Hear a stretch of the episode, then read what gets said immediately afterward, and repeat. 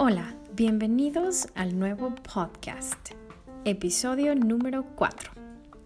Juego imaginario. ¿Alguna vez has visto a tu hijo jugando con cosas imaginarias? Es de lo más tierno verlos jugar de esa manera. Puede que se imaginen tomar cosas con las manos y te las muestran, o que están volando, o que están montando un caballo, o que te preparen una comida deliciosa y claro que tienes que abrir la boca para comerte esa deliciosa pizza imaginaria, porque sería una ofensa si no lo hicieras.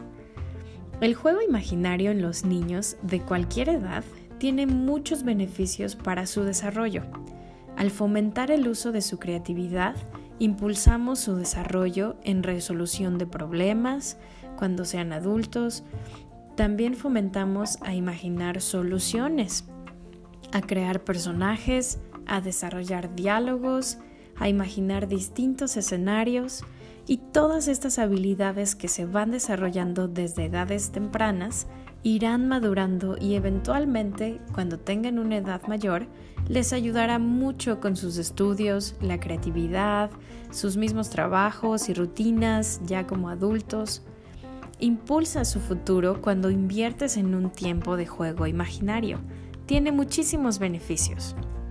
¿Cómo puedes impulsar y fomentar el juego imaginario en tus hijos? Muy fácil. Juega con ellos.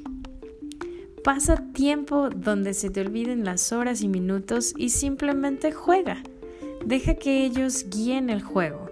No impongas estructuras. Añade elementos imaginarios para enriquecer sus historias.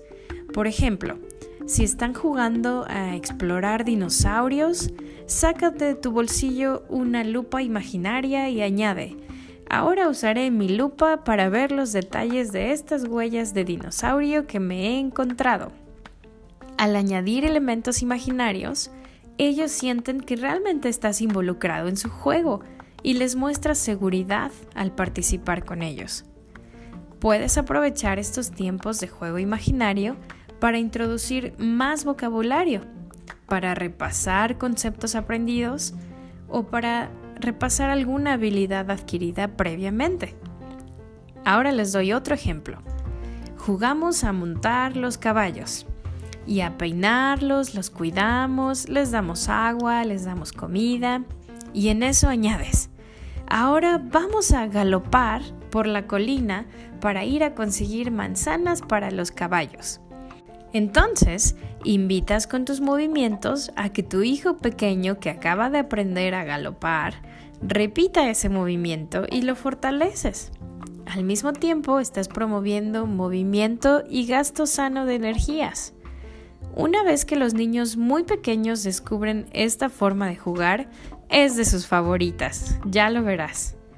Si tienes hijos muy pequeños que todavía no han descubierto este tipo de juego, entonces no los presiones por descubrir esa forma de juego. Cada niño es diferente y lo descubrirán a su tiempo. Conoce más tipos de juegos con tus hijos en mis siguientes blogs, donde hablo de juego de roles, juego libre y juego en la naturaleza.